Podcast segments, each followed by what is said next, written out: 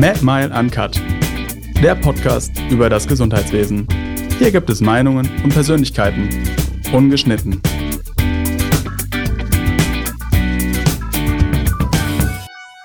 Hallo, herzlich willkommen zum Mad Mile Uncut Podcast, dem Podcast von Mad Mile.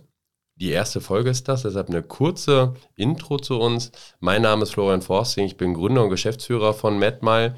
Wir betreiben zwei Fortbildungsplattformen, einmal medmal.de, das ist für Ärzte auch mit CME-Punkten akkreditiert und einmal medmal-tech.de, Tech dabei, T-E-C-H geschrieben und die Fortbildungsseite ist für MTRs.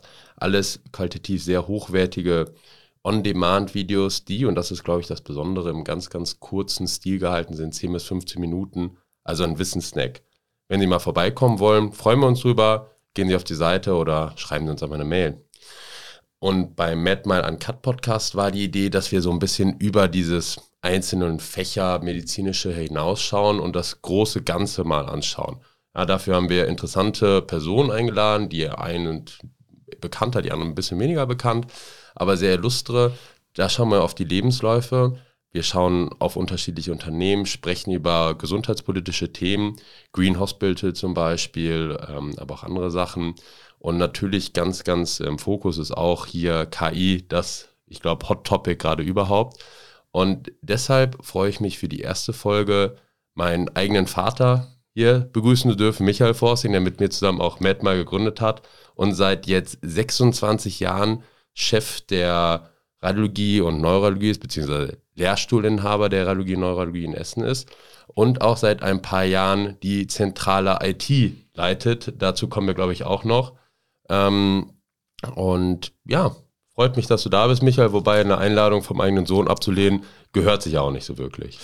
Nee, hätte ich auch nicht gewagt. Insofern. Aber vielleicht müssen wir noch sagen, wir haben nichts abgesprochen oder gar nichts. Also ich weiß überhaupt nicht, was kommt. Ich weiß auch gar nicht, wie lange wir reden, aber du hast meine Spontanität so eingeschätzt, dass es irgendwie gehen wird. Ja, wir hatten ja 30 Jahre, um uns abzusprechen. Dann wird das schon funktionieren. Meine meine erste Frage ist ja eigentlich, wenn man so hört, 26 Jahre, ähm, das ist eine lange Zeit. Ist dir langweilig jetzt schon oder hast du noch Projekte oder denkst du, boah, guckst auf die und denkst dir, wann ist die Rente? Oder Pension, Entschuldigung. Pension, ja. Nee, ich habe nie Langeweile. Also wirklich nie. Ich fahre sogar, das Einzige, was doof ist in einem Job, ist, ich muss so früh aufstehen. Aber ähm, Wann stehst du mal auf? Ja, irgendwann zwischen 20 nach 6 und 5 vor halb sieben. Also okay. dann bin ich kurz nach sieben in der Klinik. Und schon auf dem Weg freue ich mich eigentlich auf die ersten Besprechungen, finde ich immer noch super. Und nö, du hast ja eben schon gesagt, ich mache ja noch die zentrale IT und äh, bin noch Prodekan für Geld und Gebäude. Also, nö, Langeweile habe ich nie. Für Geld und Gebäude. Die GGs, ja, okay. Das heißt äh, Finanzen und Struktur. Okay. Und wenn man jetzt auf die Karriere guckt, das ist ganz witzig. Ich war letztes Mal in der Besprechung mit dir und da saßen ein paar Leute, ich glaube, die kannten dich, aber nicht gut. Und du hast ihnen dann gesagt, wenn man sich meine Karriere anschaut, dann ist die eigentlich verkorkst. Ja, und, und die haben große Augen bekommen, haben gedacht, wie ist jetzt diese Karriere verkorkst? Ja, und ich, kannst du das mal erklären? Naja, also vielleicht habe ich verkorkst gesagt, aber nicht verkorkst gemeint. Sie, sie ist einfach nur nicht geradlinig, weil ähm, eigentlich habe ich Medizin studiert. Ich komme ja aus einer völlig unakademischen Familie. Äh, mein Vater ist Handwerksmeister, war bei so einem norddeutschen Energieversorger, ist natürlich schon lange in Rente. Also ich kam jedenfalls aus einer Familie, da hatte niemand studiert und ich habe dann Medizin studiert, eigentlich mit dem Ziel, praktischer Arzt zu werden. So hieß das früher, heute heißt das Facharzt für Allgemeinmedizin. Dazu muss man sagen, wo du aufgewachsen bist bzw. geboren bist. Ja, ja, ich komme aus dem Emsland, das ist so eine katholische Enklave im eigentlich protestantisch Niedersachsen und aus einer sehr kleinen Stadt, die Haselünne heißt. Der eine oder andere kennt die vielleicht, weil dort äh, Schnapsbrennereien angesiedelt sind. In der Nähe von Haselünne ist Meppen und Meppen kennen natürlich alle Fußballbegeisterten, weil sie gerade aus der dritten Liga absteigen. Und äh, da habe ich gelebt bis 1980, da habe ich Abitur gemacht.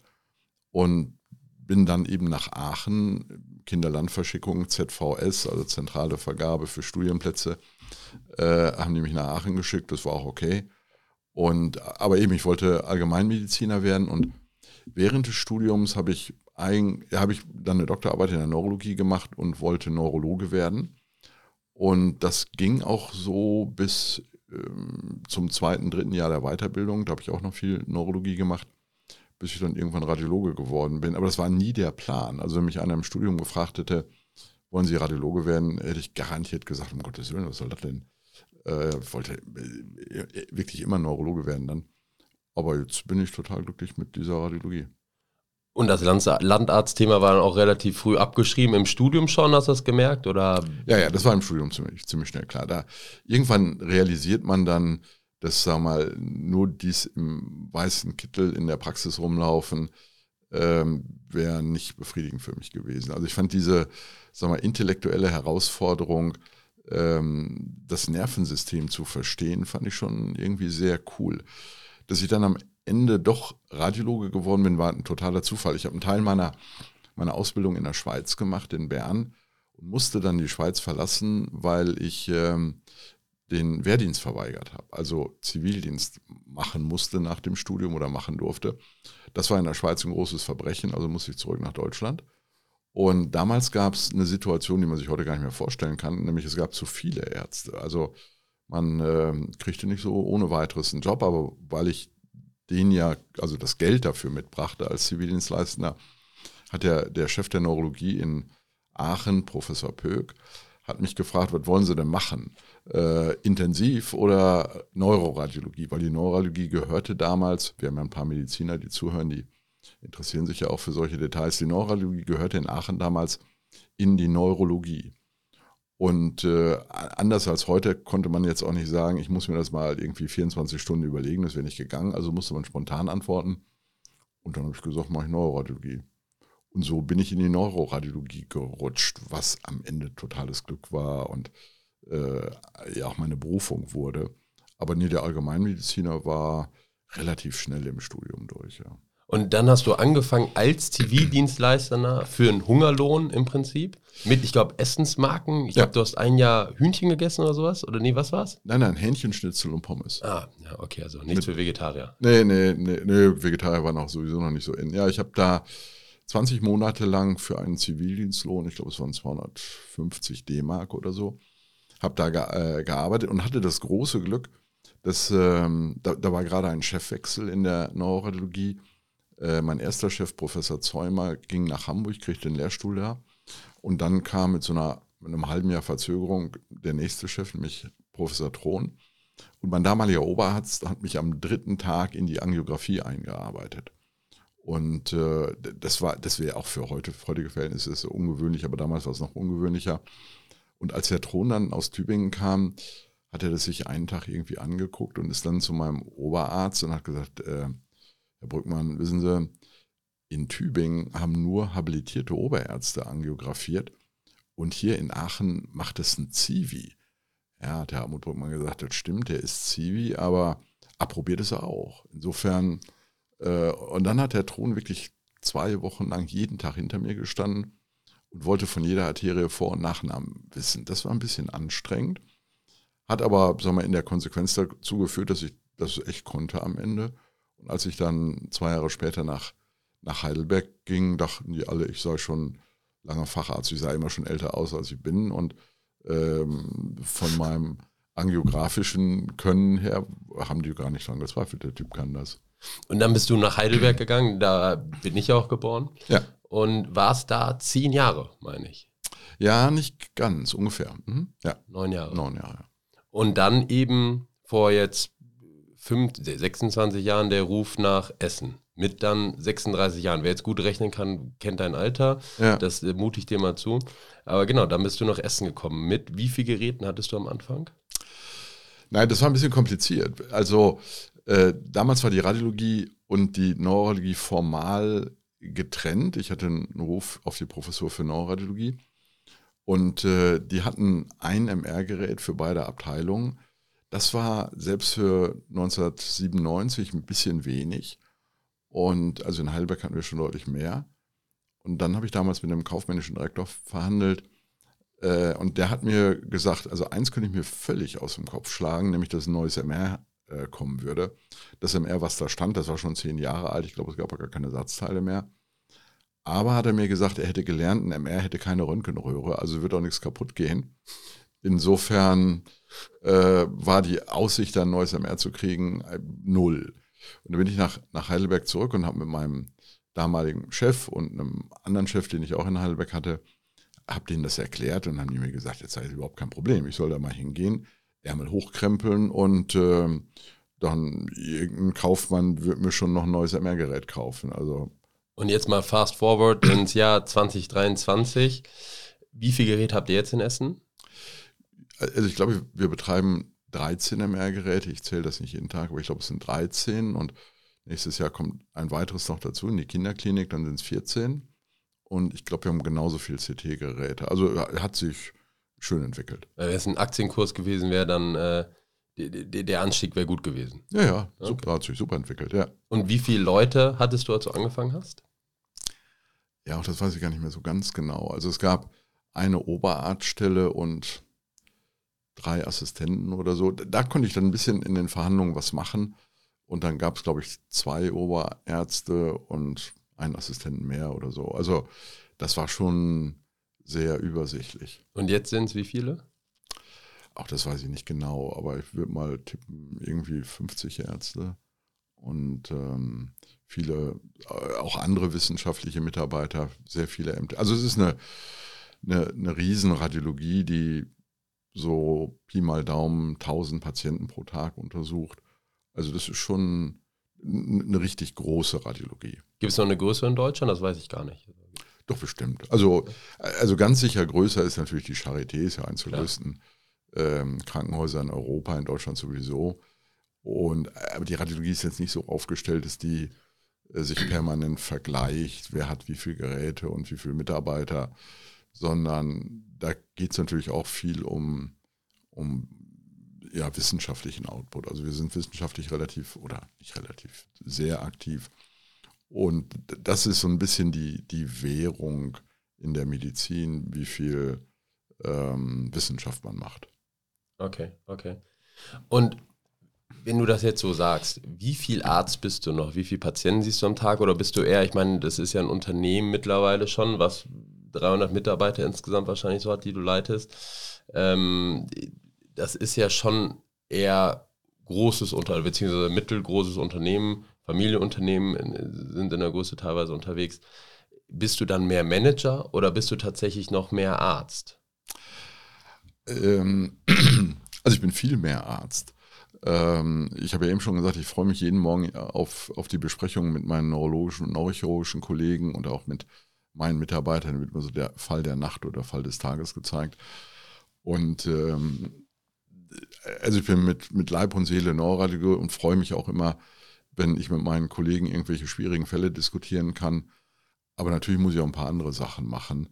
Und äh, dieses Wort Manager mag ich nicht so gerne, aber ähm, so, ein, so, eine Radiologie entwickelt sich nicht von alleine, oder? Und da muss man schon ähm, Gestaltungswillen haben und man braucht ein super Team, was mitzieht oder selber auch Ideen gibt. Also die Stärke der Essener Radiologie ist einfach das Team. Und das ist äh, über die 26 Jahre hat das häufiger mal gewechselt, nicht weil ich ein blöder Chef bin, sondern weil viele Mitarbeiter dann Chefarztpositionen und auch Lehrstühle bekommen haben und die nehmen dann auch immer andere Mitarbeiter mit. Also das gibt immer mal so eine Durchmischung.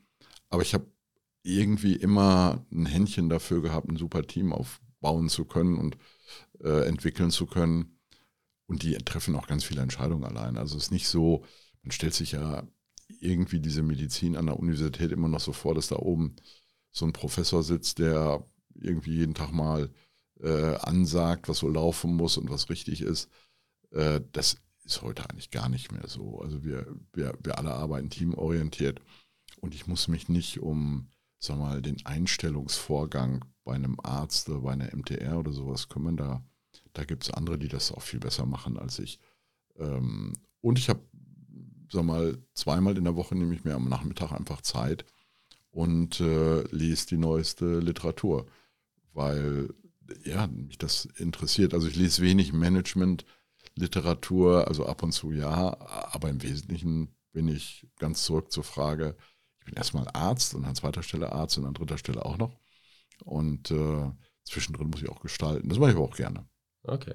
Und bevor wir jetzt diesen, sag mal, den Block der Karriere abschließen, wenn du jetzt zurückblickst und, und guckst, wenn wir mal einen jungen Zuhörerinnen oder Zuhörer haben, was würdest du denen empfehlen? Würdest du eine Universitätskarriere empfehlen? Da sind ja gerade immer so, merke ich mal im eigenen Freundeskreis auch, gehen die Meinungen immer mehr auseinander. Also ich bin Jurist, deswegen kannst du mich da nicht beraten. Ja, tu einfach ja. mal so, als ob hier ein junger Arzt sitzen würde oder Ärztin.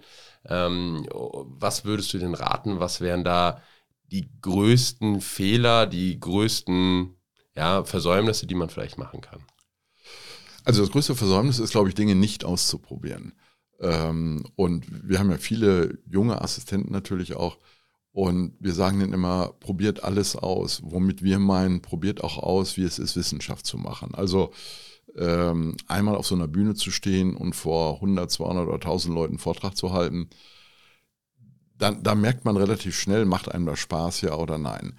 Wenn einem das keinen Spaß macht, dann sollte man die Karriere nicht anstreben. Macht ja keinen Sinn. Also wahrscheinlich gibt es ja nur ein Leben. Und da sollte man nicht verdaddeln mit Dingen, die irgendwie unsexy sind und keinen Spaß machen.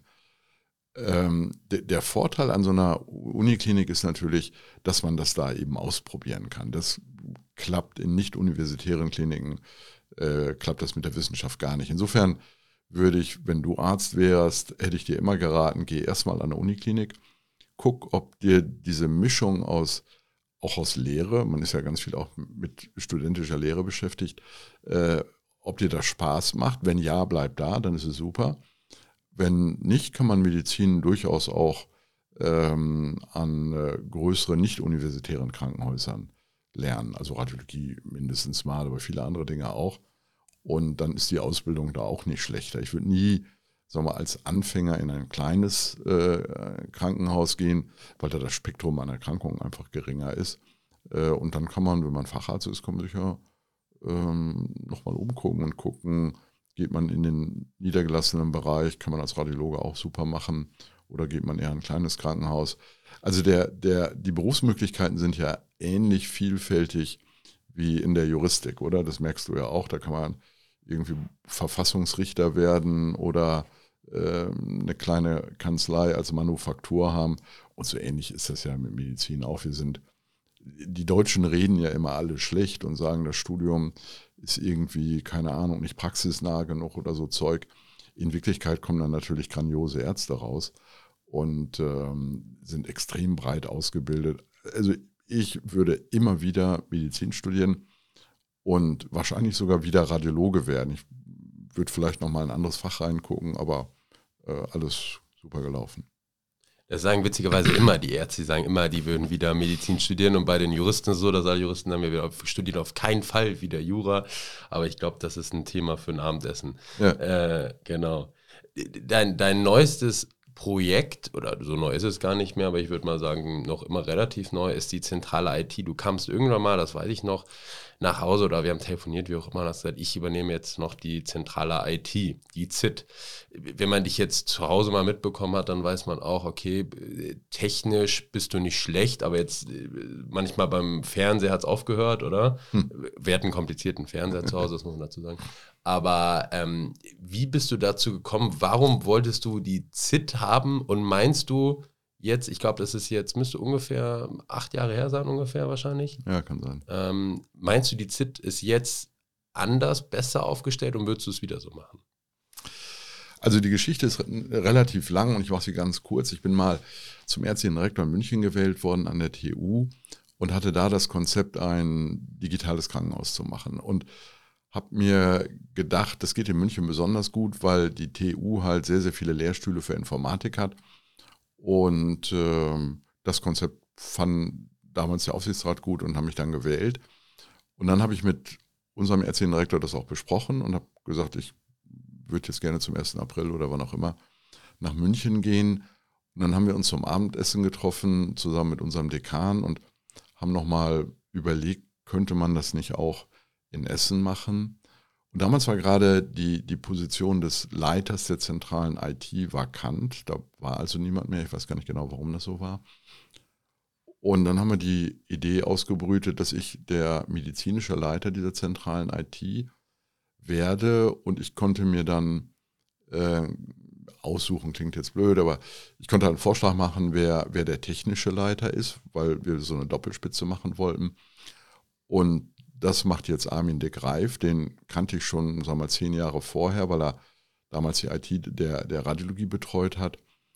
Und natürlich sage ich jetzt, äh, sie ist besser geworden. Ich weiß gar nicht, ob das jetzt nur an Armin und mir liegt, ähm, aber die Anforderungen sind natürlich eine ganz andere geworden. Also die, die zentrale IT, mal, ganz ursprünglich, als ich in Essen anfing, äh, waren da Menschen, die mussten Drucker anschließen oder Treiber installieren oder einen Computer anschließen. Und das ist natürlich jetzt ein völlig anderes Spektrum. Und in der ZIT ist es genauso wie in der Radiologie. Da sind großartige Leute in diesem Team, die ähm, wirklich ihre Aufgaben super verstehen.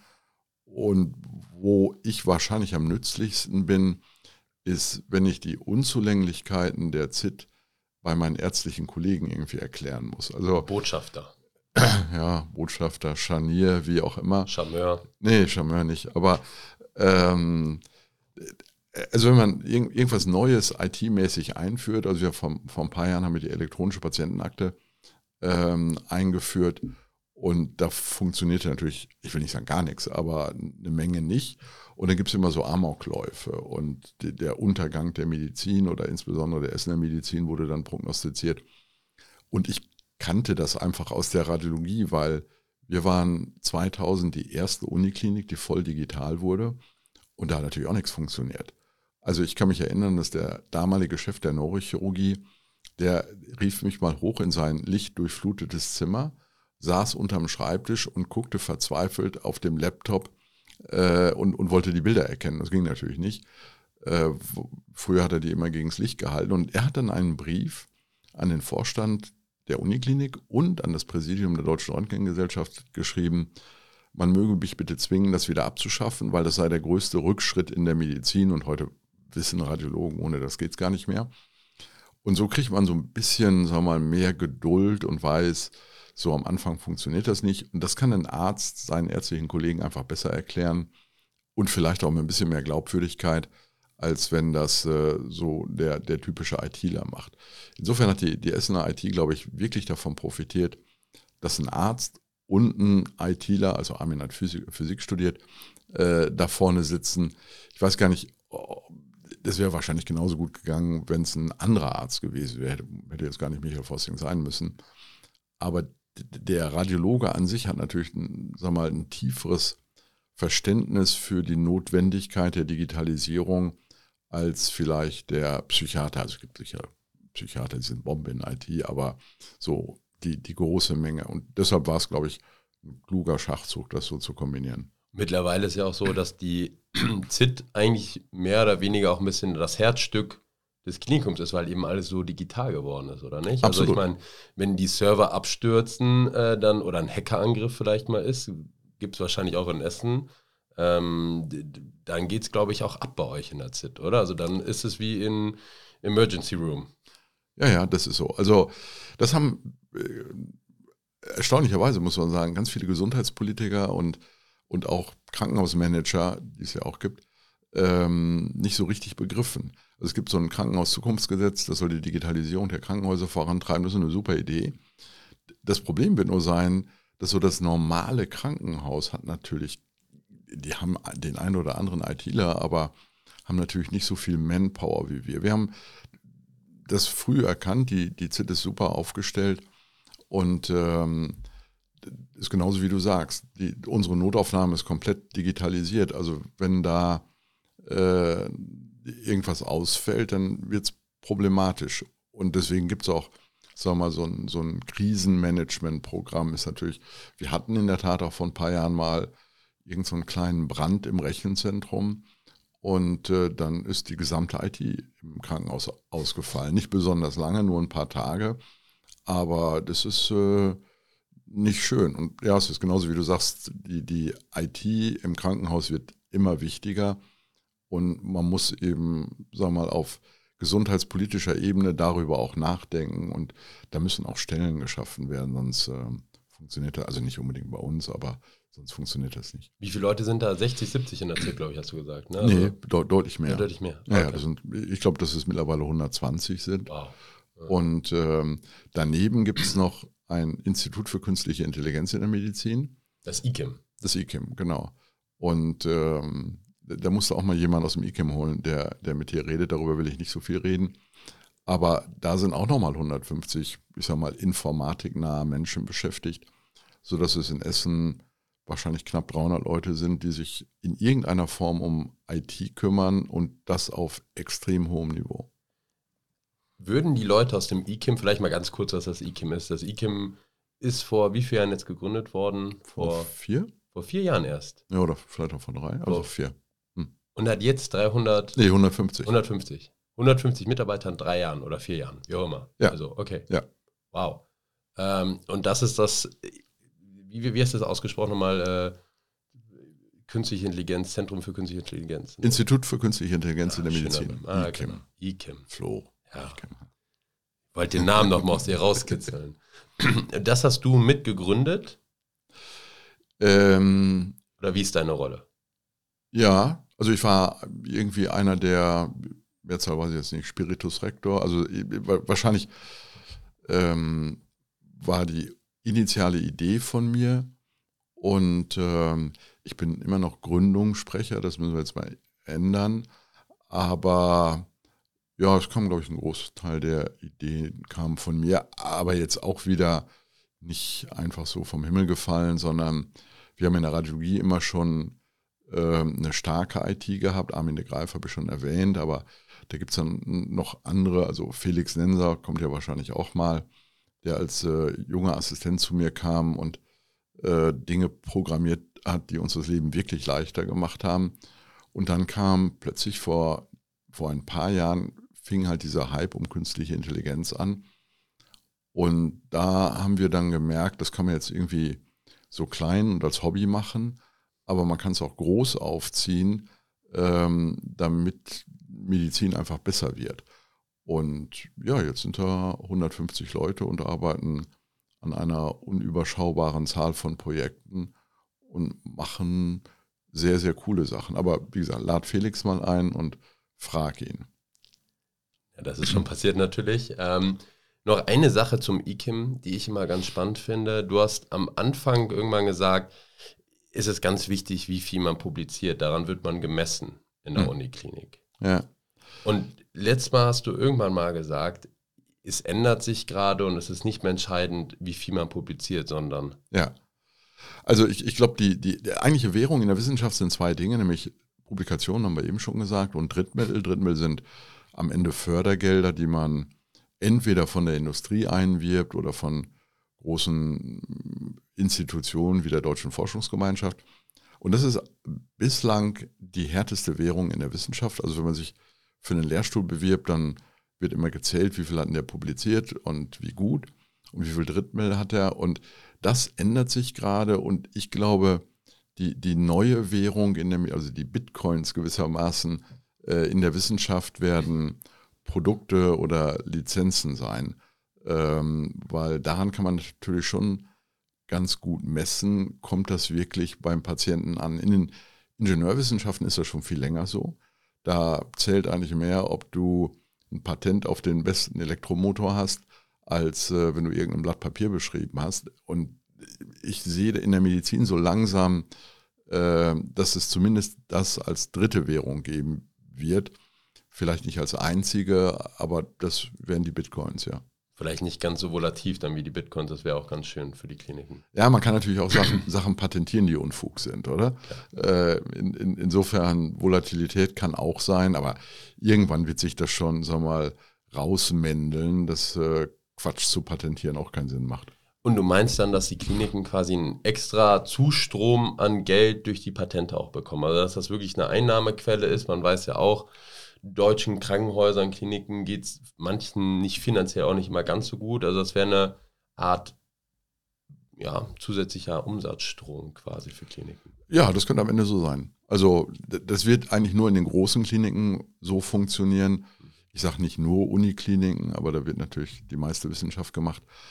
Ähm, und dann kann das schon sein, dass man eben am Ende ist es ja Wissen, was wir in die Entwicklung von Produkten reinstecken.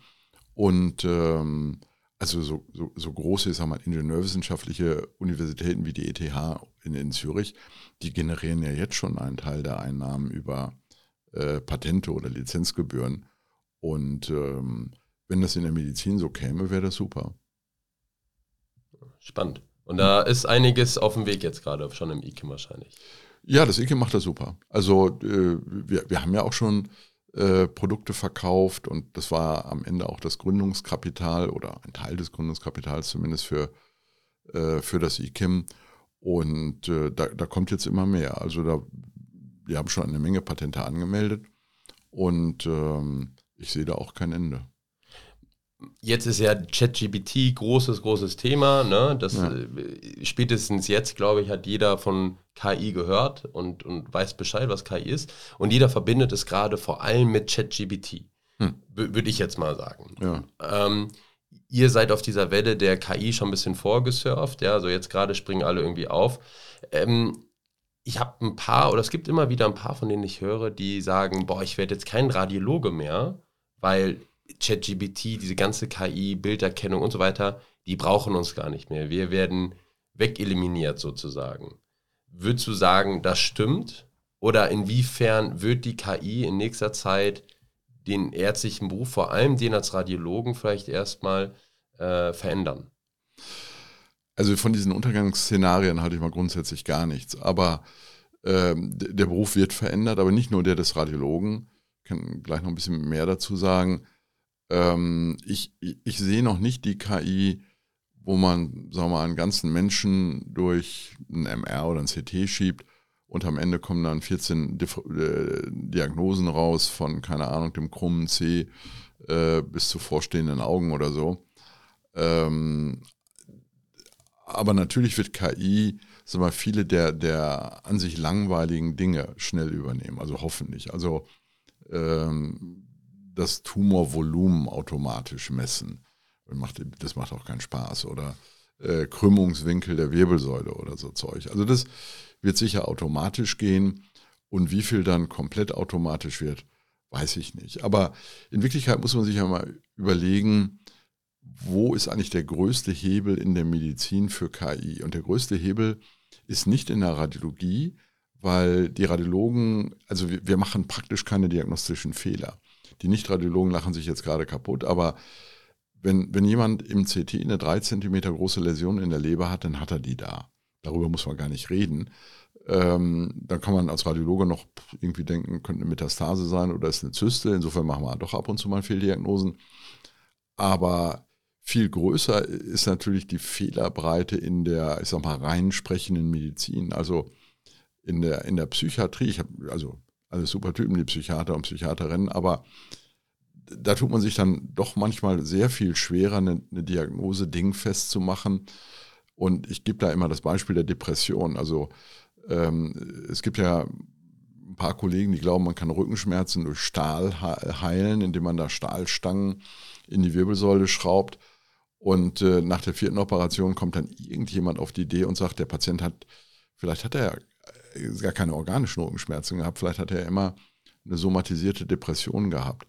Und wenn es KI-Tools gäbe, und die gibt es zum Teil schon, die einen bei dieser Diagnose, die ja schwierig ist, äh, Depressionen unterstützen, dann äh, wäre das extrem hilfreich und Medizin wird wirklich einen Sprung nach vorne machen. Und diese Tools gibt es schon, die sind so alle in so einem Vorproduktstadium.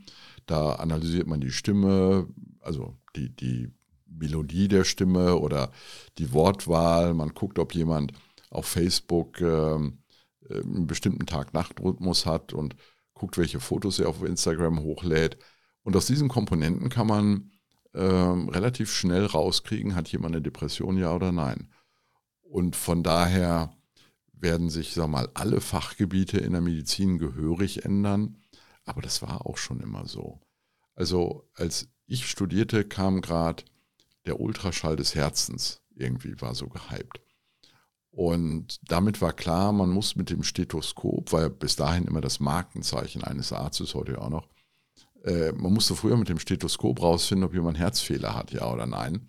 Und jetzt kam der Ultraschall Und die ganzen ähm, Altvorderen, sage ich mal, haben gesagt, jetzt geht die Medizin wirklich zugrunde, weil die Studenten lernen ja nicht mehr mit dem Stethoskop einen Herzfehler auszukultieren, so ist ja das Fachwort.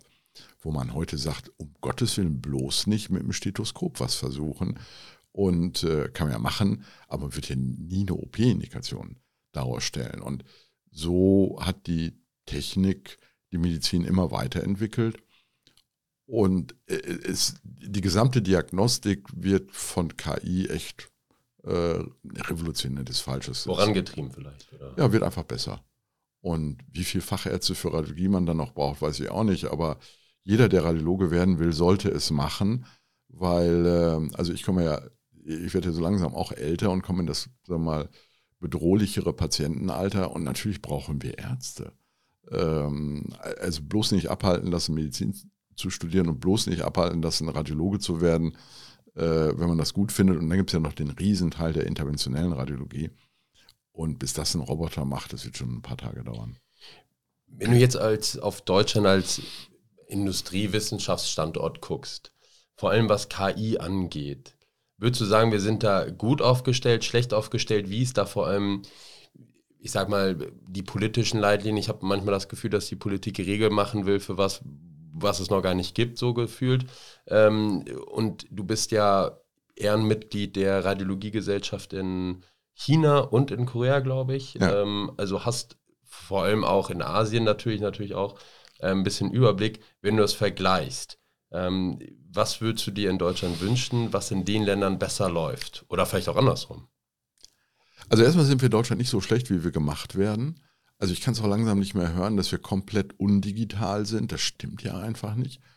Dann bilden wir, was so ähm, diese IT-Berufe angeht, insbesondere hier in Nordrhein-Westfalen, da überblicke ich es ein bisschen besser, bilden wir wirklich gute Leute aus. Also unsere Studiengänge sind auch gut. Nicht umsonst studieren ja ganz viele Menschen aus Asien auch gerne in Deutschland. Also wir, wir haben so, einen, so eine, irgendeine Neigung dazu, immer alles schlecht zu reden. Also so schlecht sind wir schon mal nicht, wie meinetwegen der Fokus einmal in der Woche mindestens schreibt. Ähm, aber natürlich ist bei uns nicht alles ganz so einfach wie in China, weil wir halt dieses Zauberwort Datenschutz haben.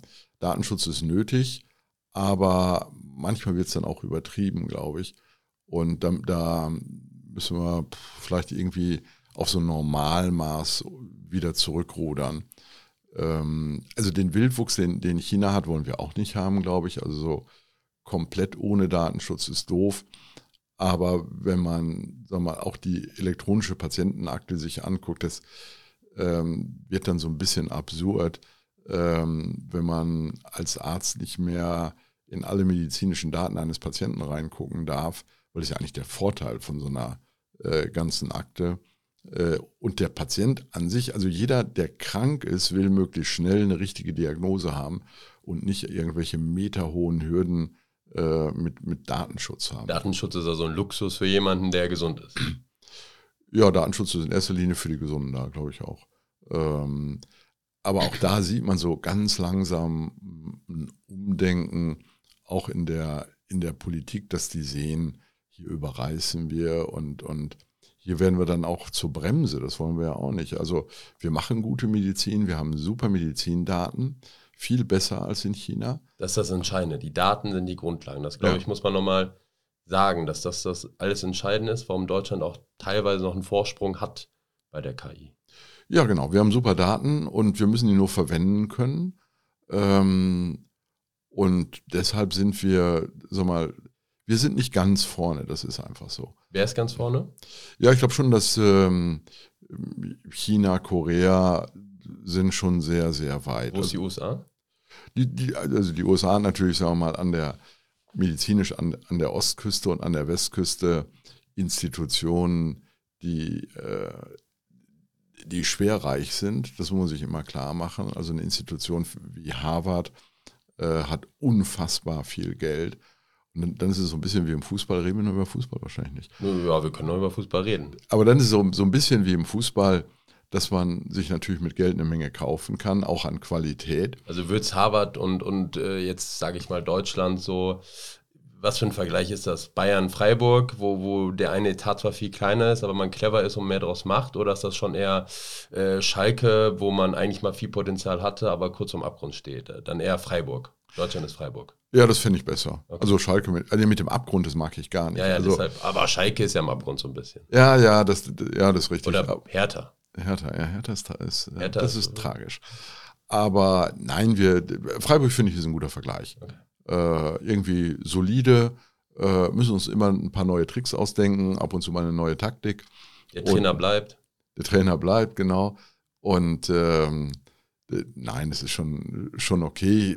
Man, man muss sich ja am Ende, das, das wird ja auch so mal hochschulpolitisch irgendwie immer neu diskutiert, ob wir in Deutschland nicht zwei vielleicht Bundesuniversitäten uns leisten, die dann auch mit Bundesmitteln gefördert werden dürfen, damit die einfach äh, im internationalen Vergleich noch besser werden. Wärst du dafür, für so eine Bundesuni?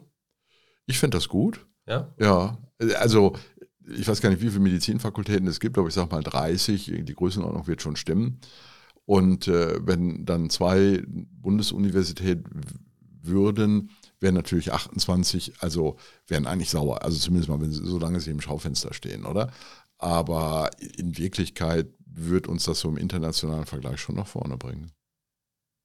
Okay, also einmal gebündelt, damit es vielleicht ein Bayern in, München, in, in Deutschland gibt und die restlichen würden auf hohem Niveau Freiburg-Level noch haben. Ja, absolut. Mhm, okay. Und die Chinesen, wie siehst du die in den nächsten fünf Jahren? Werden die uns rechts und links überholen oder ist das gerade so ein bisschen gebremst? Vielleicht auch noch wegen Corona?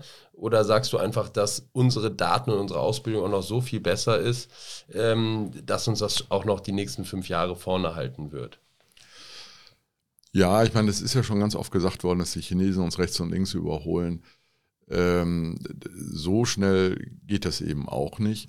Die Chinesen haben natürlich in der Fläche ein Riesenproblem, gute Medizin in diesem Riesenland zu machen. Also das ist schon mal eine Baustelle, die wir in dem Ausmaß nicht haben. Äh, bei, bei, KI haben sie den Vorteil des fehlenden Datenschutzes, aber den Nachteil der eindeutig schlechteren Daten. Also die, die Facharztausbildung in China ist eine völlig andere als bei uns. Und der durchschnittliche Radiologe in China ist nicht so gut wie der Deutsche. Äh, deswegen gibt es auch ganz viele Chinesen, die im, sei es mal im westlichen Teil der Welt ihre Facharztausbildung da machen. Aber natürlich ist es ein Riesenland mit einem gigantischen Potenzial. Und jetzt mal unabhängig von allen sagen wir, politischen Dingen, äh, sind die medizinisch in den letzten zehn Jahren so viel besser geworden, dass die Spitzenzentren in China, die machen Medizin auf ganz, ganz hohem deutschen, westlichem Niveau, wie auch immer. Du bist ja auch relativ viel rumgereist immer. Seit Corona weniger geworden. Das Ganze ist ja ein bisschen äh, eingestürzt, das internationale Reisen, würde ich mal sagen. Beziehungsweise du machst das jetzt auch nicht mehr ganz so viel. Aber wo war deine Reise, bei der du sagst, das war echt ein Erlebnis der anderen Art? Ob negativ, positiv ist dir völlig überlassen. Wenn du jetzt überlegst, wo war dein Ereignis überhaupt an der Reise und warum? Also die, die Frage hatte ich jetzt nicht erwartet, aber kann trotzdem was dazu sagen. Ich war äh, in, in, meinem Leben relativ häufig in Südafrika, also auch Urlaube haben wir mhm. auch da zusammen gemacht. Aber auf meiner allerersten Südafrika-Reise, das muss ähm, Ende der 90er gewesen sein, äh, war ich unter anderem in, in, in, in Kapstadt und auch weiter im Osten, in äh, Port Elizabeth, PE. Und äh, da hatten die Kapstadter, äh, haben mir eine Patientin gezeigt, ich habe Vorträge da gehalten, eine Patientin gezeigt, die hatte, war blutjung, Mitte 20 und hatte eine Subarachnoidalblutung und also ein Aneurysma an einer Stelle, die chirurgisch schwierig ist. Und es gab zu der Zeit in Südafrika keine interventionelle Behandlung, also keine neuroradiologische Intervention, gab es einfach gar nicht. Und dann haben die mich gefragt, was ich denn da machen würde. Und habe gesagt, ich würde das Aneurysma interventionell versorgen. Und dann äh, haben wir noch ein bisschen überlegt und haben gesagt, dann machen wir das doch. Und ähm, es waren ein paar Anrufe, um das Material nach Südafrika fliegen zu lassen. Und dann habe ich noch einen Vortrag in Pli gehalten, bin wieder zurück nach Kapstadt. Und da war alles vorbereitet, das Material war da. Und dann habe ich dieses, also wahrscheinlich hätte ich es nie machen dürfen, so medikolegal, aber jetzt ist ja verjährt äh, habe ich dieses Aneurysma versorgt. Und äh, ja, der, der Anästhesist hat äh, ausgeleitet, der Patientin ging es gut und die ist da sensationell rausgekommen und das war schon äh, cool. Ja. Also weil ich war der Einzige, der es konnte. Auch, auch sag mal, es war ja kein Arzt da, der mit zur Hand ging, also der hat natürlich Katheter angereicht und so. Aber so, pff, weiß ich gar nicht, ob ich das heute nochmal so mache. Also heute ging es ja auch nicht. Aber das war schon, äh, war, war, war richtig gut. Die Geschichte kann ich selbst nicht. Ich, ich finde es selbst gerade sehr cool, muss ich sagen. Also ich kann die wirklich nicht, war nicht vorab gesprochen. Ähm, wenn, wenn du jetzt in Südafrika mal bist, oder ich weiß gar nicht, wann du das jetzt mal warst, wie, wie ist da die medizinische Versorgung jetzt? In, also Südafrika ist wahrscheinlich immer das Spitzenland äh, in Afrika, was die medizinische Versorgung so angeht, würde ich mal tippen. Ja, man muss da ein bisschen unterscheiden. Also Südafrika ist sicher ganz weit oben, also hat ähm, europäischen Standard.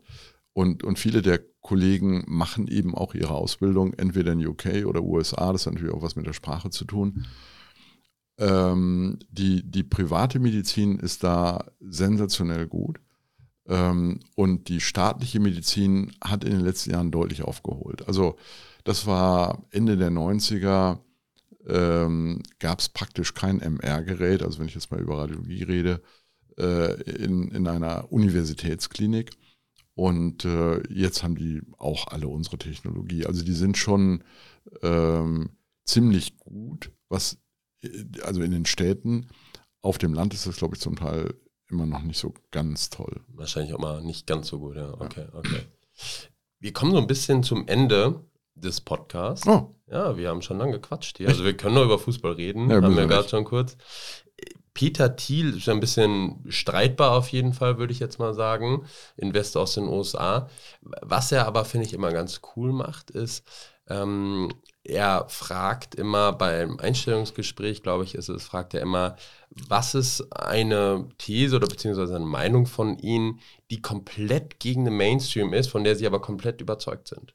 Und ja. was ist das bei dir in der Medizin, Medizinpolitik?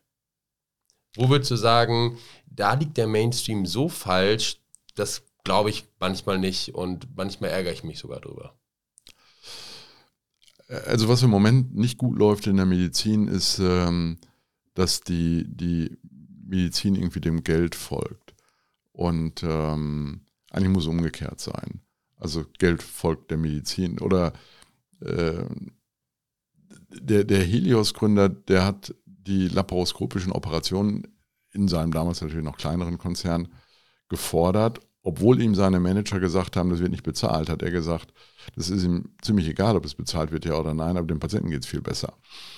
Und die, das Anreizsystem äh, in Deutschland, aber natürlich auch in anderen Ländern, ist im Moment so, dass man zum Teil unsinnige Sachen macht, nur weil sie besser vergütet werden.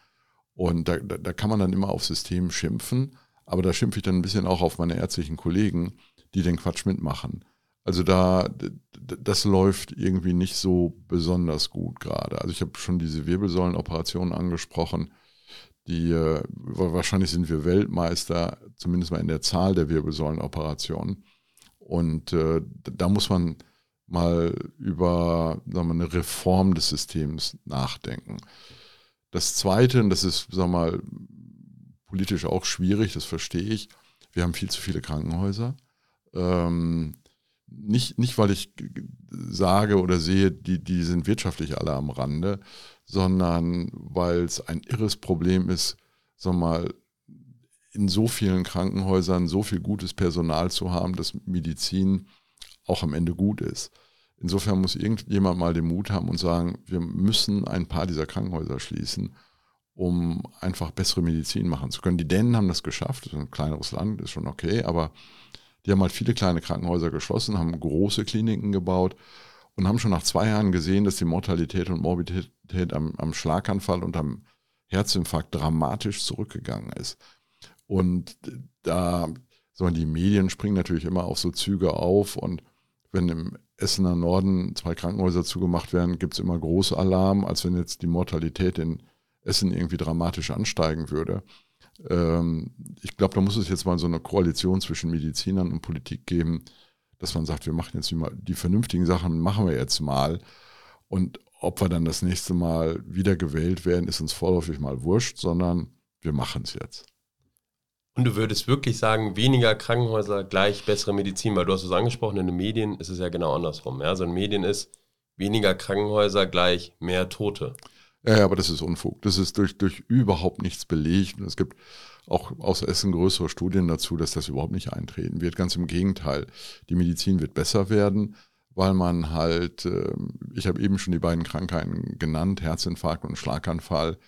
Ähm, da gibt es heute so High-End-Therapien und die kann ein kleineres Krankenhaus gar nicht vorhalten, weil, weil es A, das Personal dazu nicht hat und natürlich B, die Geräte, die man braucht, sich auch gar nicht rentieren, wenn man da einen Patienten in der Woche behandelt. Und auf, ich sag mal so, 15 Minuten, 10 Minuten Fahrzeit kommt es dann auch nicht an, dann bessere, die bessere Versorgung haben als die schnellere Versorgung, wenn man das jetzt so runterbricht.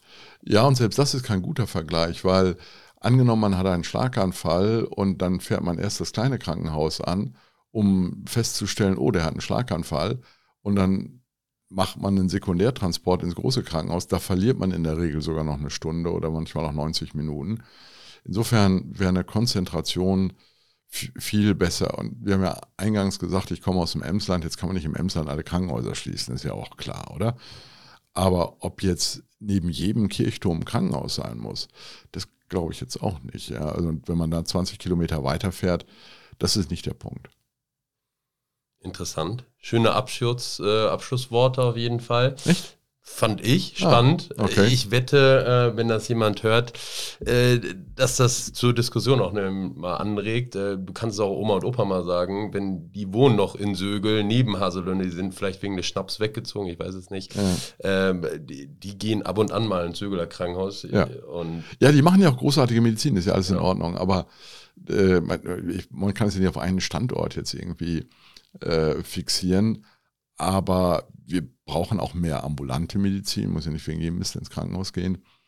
Und das wird über kurz oder lang so kommen. Also würdest du die Krankenhäuser mehr als ambulante Zentren dann vielleicht umbauen oder, oder ausweisen, wie auch immer. Ja, also ja ich glaube schon, dass, dass da, sagen wenn sich schlaue Menschen zusammensetzen, gute Ideen äh, hinkommen. Am Ende müssen es einfach die Politiker durchsetzen. Mhm. Oder? Und die eiern Dafür ja, brauchst du Mehrheiten, ja. Du brauchst Mehrheiten und die eiern ja immer nur noch von einer Wahl zur nächsten, oder? Insofern kannst du gar keinen Zehnjahresplan aufstellen, weil die Jungs und Mädchen wollen alle vier Jahre gewählt werden. Das, ich, ich, bin nicht gegen Demokratie, also nicht, dass es rüberkommt, ich will keine Wahlen mehr. Aber wir brauchen einfach mal couragierte Leute, die äh, Entscheidungen treffen. Das waren wirklich schöne Abschlussworte. Vielen Dank dir, dass du da warst. Ich Gerne. hoffe, es hat dir Spaß gemacht. Ja, hat mir super Spaß gemacht. Also das hat man ja hoffentlich an meiner Stimme gemerkt. Das oder? fand ich auch. War, war, ja, würde ich jetzt keine Depression unterstellen bei der Stimme, wie du es gemacht hast. Nee, nee, die habe ich nicht. Und äh, wir müssen jetzt noch Musik überlegen. Genau. Oder? Vielen Dank und tschüss. Tschüss. Das war MedMile Uncut. Lust auf mehr? Schaut gerne auf medmile.de oder unseren Social Media Kanälen vorbei.